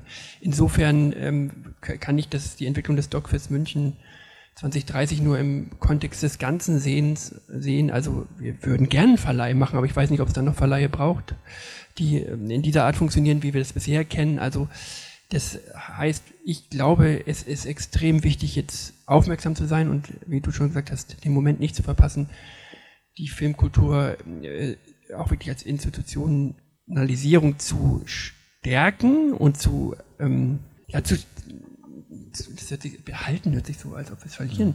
Es ist ja da und es ist ja auch groß genug, um, um ähm, weiterhin da zu sein, aber die Entwicklung ist sehr, sehr fragil und sehr dynamisch und von ähm, äh, großen Festival, das in alle Richtungen expandiert, kann ich mir aber vorstellen, dass wir in 2030 nur noch ein kleines, feines äh, Arthouse-Genre-Festival sind für Dokumentarfilme. Auch das könnte ja theoretisch passieren. Ich weiß es nicht. Und planen können wir sowieso gerade nicht. Also im Moment, ich glaube, das geht uns allen so, planen wir jetzt gerade 2023. Mhm. Ne? Das also ist schon wir schwer hatten, genug. Wir ja. hatten alle ein defizitäres Jahr. Ähm, ähm, die Kultur wird gefördert, aber andere Dinge wollen auch gefördert werden, ähm, mehr denn je. Ähm, Energiepreise steigen und muss ich alles euch nicht erzählen. Das heißt, jetzt, ich glaube, 2023 wird ein sehr wichtiges Jahr für uns. Also stabilisieren wir uns jetzt schon oder gibt es jetzt noch weitere Einbrüche, Defizite, also und dann äh, schauen wir auf 24 und Gregor, wie ist deine, deine Zukunftsperspektive mit den Lichtern? Äh, wir gründen eine Partei und sitzen im Bundestag. Die L-I-C-H-T-E-R. Ich bin dabei. Ich weiß nicht, äh, ich kann jetzt schon mal auf Wahlfang Okay. gehen. Ich würde mich ein bisschen Daniels Prognose da anschließen oder, Mhm. oder auch die Schwierigkeit, überhaupt eine Prognose zu treffen. Äh, äh, Soweit mag ich gerade auch gar nicht denken tatsächlich. Ich bin erstmal froh, dass wir in, in, in den Krisenzeiten, äh, jetzt äh, Corona, ähm, äh, dass man äh, die Festivals nicht hat hängen lassen. Das war hier in Hessen beispielhaft äh, und da haben wir uns sehr gewertschätzt gefühlt, dass alle Förderer, die uns so tatkräftig unterstützen, dass ähm, die gesagt haben, ihr findet einen Weg, ohne ihr Zutun wäre es nie zu Lichter on Demand gekommen. Und ähm, jetzt kann man sie nur äh, dabei unterstützen, dass äh, die Kulturgelder nicht äh, gekürzt werden und schon gar nicht bei denen, die ohnehin wenig haben. Ne? Also das wird jetzt eine ganz wichtige Arbeit, sondern ganz im Gegenteil, dass wir weiter dafür kämpfen, besser ausgestattet zu werden finanziell. Die Krise hält mich jetzt nicht davon ab, zu sagen, dass wir mehr Geld brauchen und das werde ich auch weiterhin tun, solange bis meine Rente gesichert ist. Da rennt mir die Zeit ein bisschen davon. Ja. Das ist jetzt nicht vermessen, äh, irgendwie über Rente nachzudenken, oder? Ich meine, 98 Prozent aller wir Deutschen kriegen reden, eine Rente. Wir reden, ja über, wir reden ja über Perspektiven, da muss das auch dazugehören. Ich würde tatsächlich ganz gern auch noch eine Idee mit ins Spiel bringen, äh, wo ich eure Perspektive gerne hören würde. Vor dem Hintergrund, dass wir, wir gesehen haben, dass ähm, während der Kinoschließung ja sehr viele abgewandert sind äh, zu Netflix und Co und das ja auch der Titel unserer Veranstaltung heute war, äh, würde ich ganz gern eure Einschätzung wissen zu der Frage. Konrad Heberling, Professor für Marketing und Marktforschung an der Filmuni Potsdam, hat gefordert, es müsste ein gemeinsam gegen Netflix geben, eine gemeinsame deutsche Plattform. Könnte es eine gemeinsame deutsche Filmfestival-Plattform gegen Netflix geben? Was meint ihr? Also insbesondere vor dem Hintergrund, wenn wir denken, dass möglicherweise das ein oder andere Kino oder doch ein Großteil der Kino jetzt ähm, wegen der Heizkrise vielleicht schließen muss und wir in eine ähnliche Situation rauschen, wie wir das im Winter 2021, wie das der Fall war. Ich würde dir gerne äh, die Antwort überlassen. Äh, jetzt hast du aber doch Netflix gesagt. Jetzt habt ihr euch so viel Mühe gemacht und äh, den Titel dieser Veranstaltung Amazon genannt und jetzt fällt äh, doch Netflix. Das enttäuscht mich jetzt ein bisschen. Nein, äh, ich halte das für übertrieben. Netflix da alles kaputt gemacht hat. Aber das ist nicht die Frage. Daniel? Ja, ich ähm, würde mal sagen, in einem Wohnviertel, in dem schon ein, zwei Edekas, ein Rewe und ein Aldi und ein Lidl stehen, muss man nicht jetzt auch noch einen weiteren Supermarkt dazustellen, der dann auch möglicherweise nicht so einfach zu betreiben ist. Wenn ich mir vorstelle, wir würden mit allen Festivals eine Plattform betreiben, wüsste ich nicht. Ich gucke den Dieter an, äh, Thema Steuerungsgruppe, ähm, wie man das managen könnte. Ähm, nein, tatsächlich, wir müssen ja von den Filmen ausgehen und die Filme gibt es und die Filme sind ja woanders schon untergebracht, auch bei äh, sehr vertrauenswürdigen ähm, Online-Anbietern zum Großteil. Und wir machen das so, dass wir mit denen kooperieren. Also wir müssen ja nichts Eigenes aufbauen, eine eigene Infrastruktur, sondern wir, wir fördern und kommunizieren dann, wenn Filme im Kino, aber auch irgendwo auf einer Plattform oder auch im Fernsehen laufen. Weil uns geht es tatsächlich ja primär um die Filme und dass sie gesehen werden. Insofern äh, würde ich diese Frage mit äh, beantworten, das ist nicht nötig.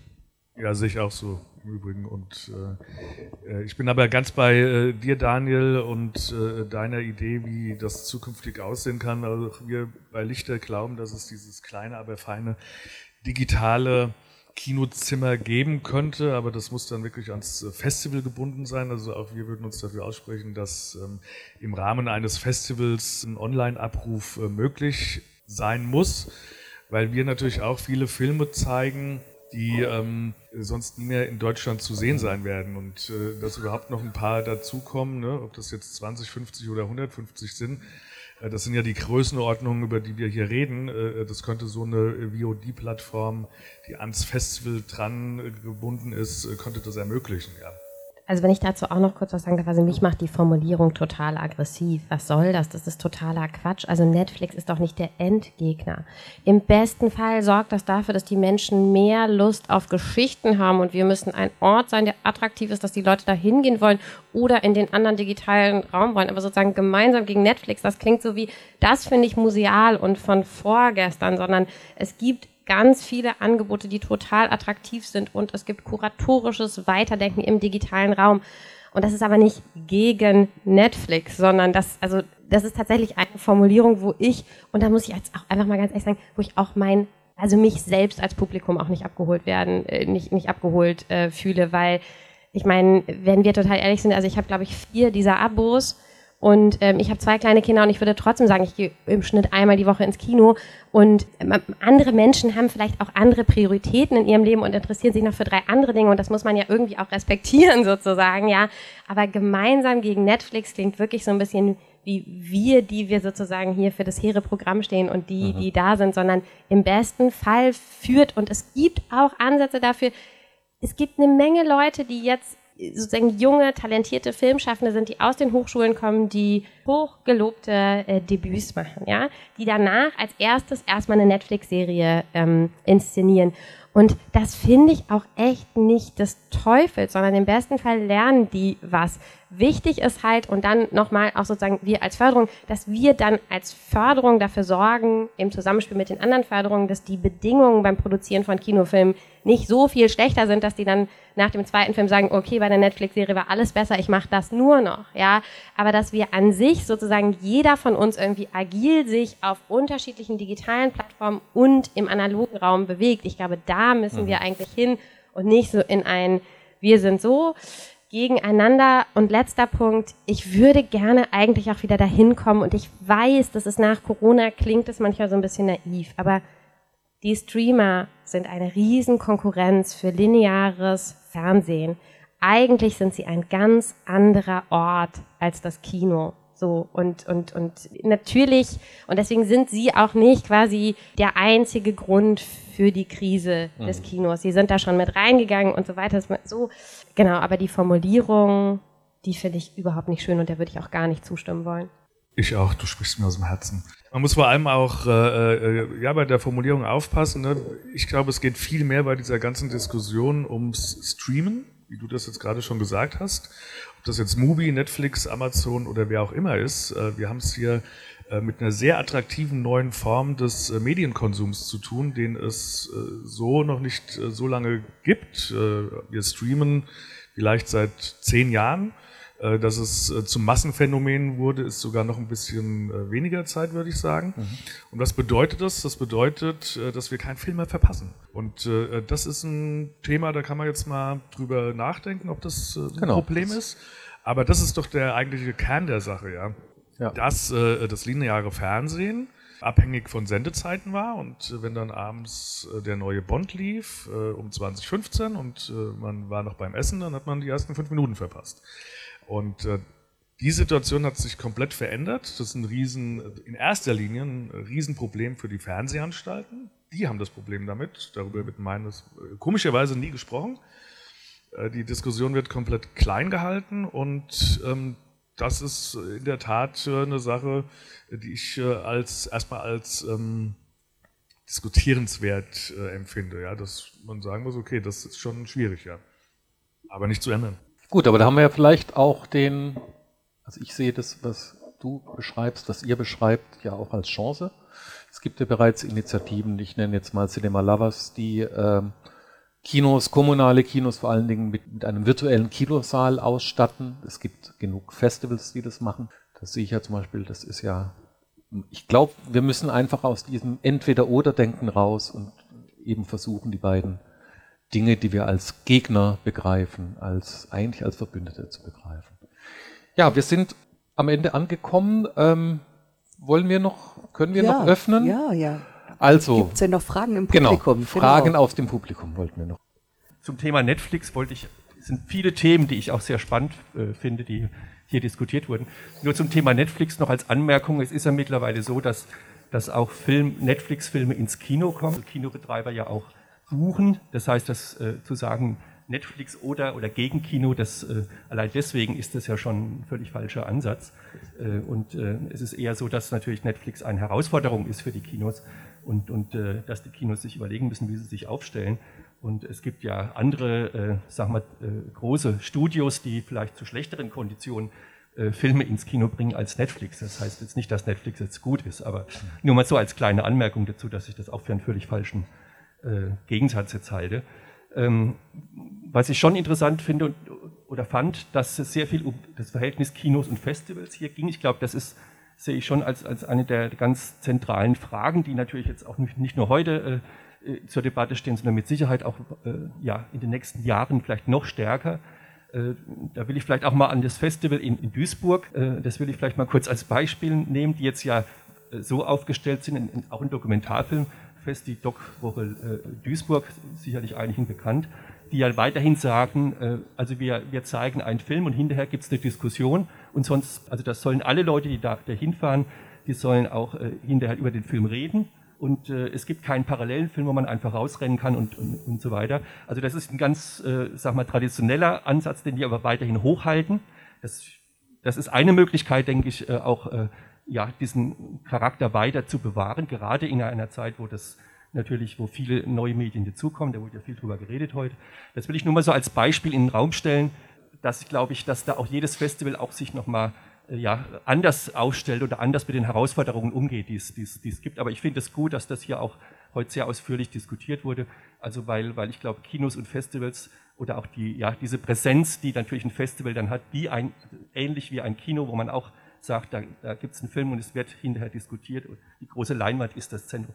Das ist sicherlich, glaube ich, ähm, äh, ein, ein, Thema, was, äh, was, was, was, ich, äh, ja, was hier deutlich wurde, was auch wirklich ja, weiterhin wichtig bleibt.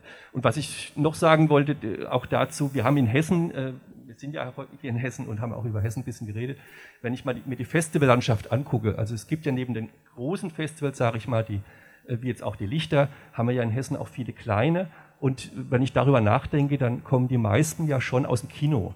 Äh, das, äh, das heißt also, wenn man sich nochmal die, die Landschaft anguckt, ich äh, habe jetzt keine Ahnung statistisch, wie das ist, aber ich glaube, dass das schon ohne Kino, sagen wir, keine Festivals in dieser Größenordnung existieren würden. Das heißt, wenn das Kino jetzt weiterhin an Wert verliert, dann kann ich mir nicht vorstellen, dass diese Festivallandschaft noch so bleiben wird. Ja, das vielleicht als Anmerkung. Ja, das kann man gut äh, hinterfragen. Die, wir spielen ja auch in, mit, äh, viele Festivals spielen ja auch mit an eigenen Orten, also an temporär installierten Orten, ähm, Museen, ähm, Autoscooter, wobei ich dich vorhin immer nur fragen wollte, ist man dann gefahren, während der Film lief oder? Das war so eine Augmented Reality Installation. Man hat äh, verschiedene Gegenstände vor sich hergeschoben. Also man ist in den Autoscooter gefahren, von oben wurde dann äh, die Projektion auf den Boden gemacht und dann hat man äh, ja, so Teddybären, äh, Spielsachen konnte man dann vor sich hertreiben. Also wir, wir brauchen das Kino für Festivals, aber tatsächlich gibt es auch ähm, Festivalveranstaltungen äh, jenseits des Kinos, die dann aber natürlich auch immer teurer sind, das müssen wir dazu sagen, war ja vorhin auch so ein Stichwort, dass das dann auch immer extra Geld kostet, wenn man einen Ort das ausstatten muss. Aber ich glaube, uns allen wäre lieber, wir spielen weiterhin auch in den Kinos, die es äh, gibt. Also wir haben ja eine Studie durchgeführt, die sich auch im Buch wiederfindet und äh, auf der Grundlage dessen zeigt sich sehr wohl, dass äh, Kino höchst äh, oder der Film äh, höchst populär und attraktiv ist und genau auch äh, die, die ländlichen Räume erobert und da von Autokino-Kooperationen über Zentren, über also alle für sich erschließt. Also es ist nicht unbedingt eine Frage, dass der Film als solches nicht mehr attraktiv ist, sondern die Zugangsformen. Also dass der Film dorthin kommt, wo die Menschen sind und wo die sich auch angesprochen fühlen, so gesehen. Also tatsächlich, äh, das hat sich eben auch während Corona gezeigt, als die Kinos geschlossen waren 2021 von Januar bis Juni beziehungsweise bis Juli, je nach Bundesland, haben eben eine ganze Reihe von Filmfestivals ganz neue Kooperationsorte auch für sich erschlossen, um weiterhin Filmwelt möglich zu machen. Gibt es noch weitere ja, genau. Gibt es noch weitere Fragen? Publikum? Es ist eher so ein Gedanke, der die Diskussion jetzt, äh, der durch die Diskussion kam, weil auch es hieß, es gibt das äh, Opernphänomen. Ich frage mich, ob es vielleicht aber auch so eine Art Schallplattenphänomen gibt. Schallplatten waren ja in den 90ern quasi tot es gab erst die CD, jetzt gibt es dann MP3 oder es gibt äh, Spotify und trotzdem gibt es noch Schallplatten. Und warum gibt es noch Schallplatten? Es gibt Schallplatten, weil die ein Angebot machen. Weil die nicht mehr der einzige ähm, Datenträger sind und ich muss Schallplatten kaufen, weil ich keine andere Möglichkeit habe, sondern die machen ein Angebot. Und die machen ein attraktives Angebot. Und die Frage ist, wie könnte dieses attraktive Angebot im Kino aussehen? Und ich glaube, das führt uns zurück zur großen Leinwand, weil das ist etwas, was kein anderes Medium so bieten kann. Das klingt gut. Ich weiß, ich kenne leider überhaupt keine Zahlen, wie wirtschaftlich das ist. Also welche Labels sich das leisten können, das ähm, äh, zu betreiben und wie wirtschaftlich das ist, weil wir sind uns ja darüber, glaube ich, kann ich auch sagen, leider einig, dass das Gros der Musik anders, andersartig über andere Kanäle läuft und als, als über den Kauf von Schallplatten. Und tatsächlich ist natürlich das Betreiben eines Kinos, also eines Hauses, äh, das Miete kostet, äh, Infrastruktur und so weiter kosten, natürlich dann nochmal in der Hinsicht mehr zu hinterfragen, ob man sich das leisten kann. Und da sind wir wieder bei, den, bei, bei der Politik und bei den Subventionen. Aber der Gedanke ist schon richtig, dass das Kino sich eben nicht als Mitbewerber oder Konkurrent zu Netflix sehen muss, sondern exklusiv als etwas Eigenständiges, was es halt ja. so nur im Kino gibt. Genau. Und deswegen darf es Netflix trotzdem geben, aber wenn du Kino haben willst, musst du ins Kino gehen. Ja. Klar, nur es ist alles eine Frage der Wirtschaftlichkeit ne? und der, der Förderung. Gibt es noch weitere Fragen, Anregungen, Anmerkungen? Wenn nicht, würde ich gerne eine letzte Frage in die Runde werfen. Äh, wir haben ja ein großes filmpolitisches Instrument, das uns jetzt gerade bevorsteht, FFG. Das FFG ist ja, oder ja, das Filmförderungsgesetz meines Wissens nach berücksichtigt Filmfestivals bis dato noch überhaupt nicht.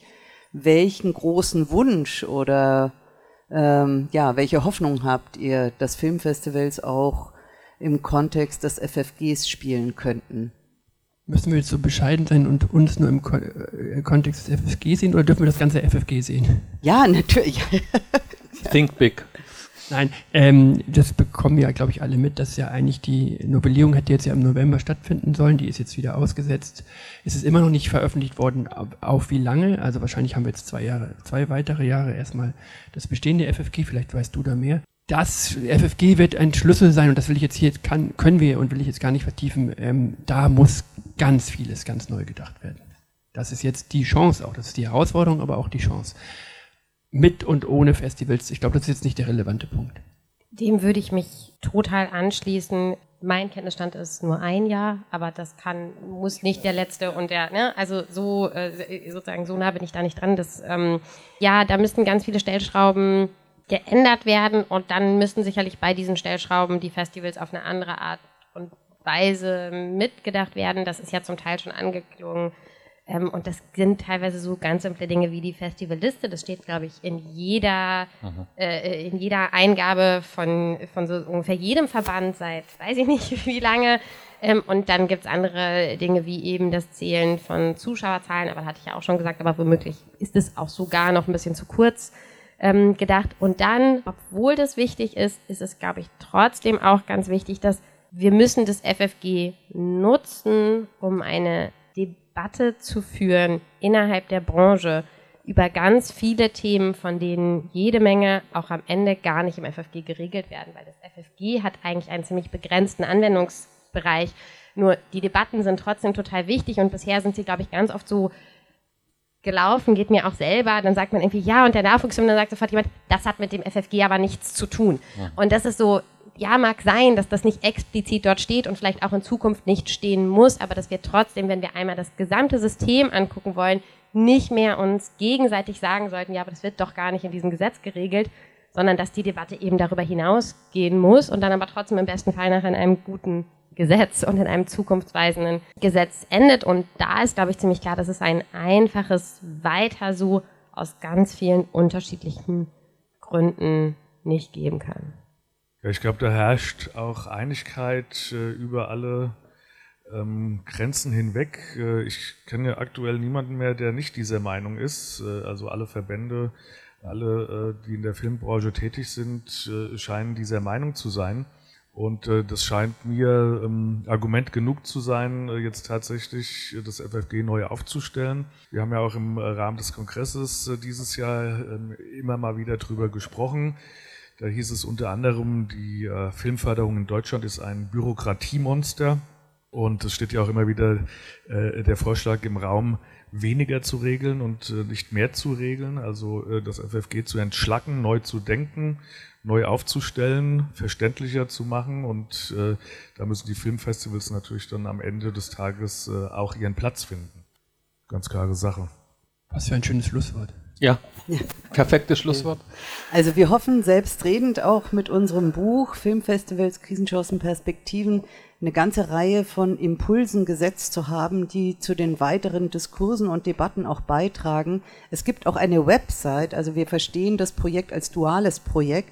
Unter äh, filmfestival-perspektiven.de soll auch der Diskurs über die weitere Entwicklung der Filmfestivallandschaft fortgeführt werden, insbesondere natürlich vor dem Hintergrund der aktuellen Situation. Wir danken sehr unseren Panelisten für ihren Input und dass sie sich die Zeit genommen haben heute und insbesondere auch der Hessenfilm. Vielen Dank.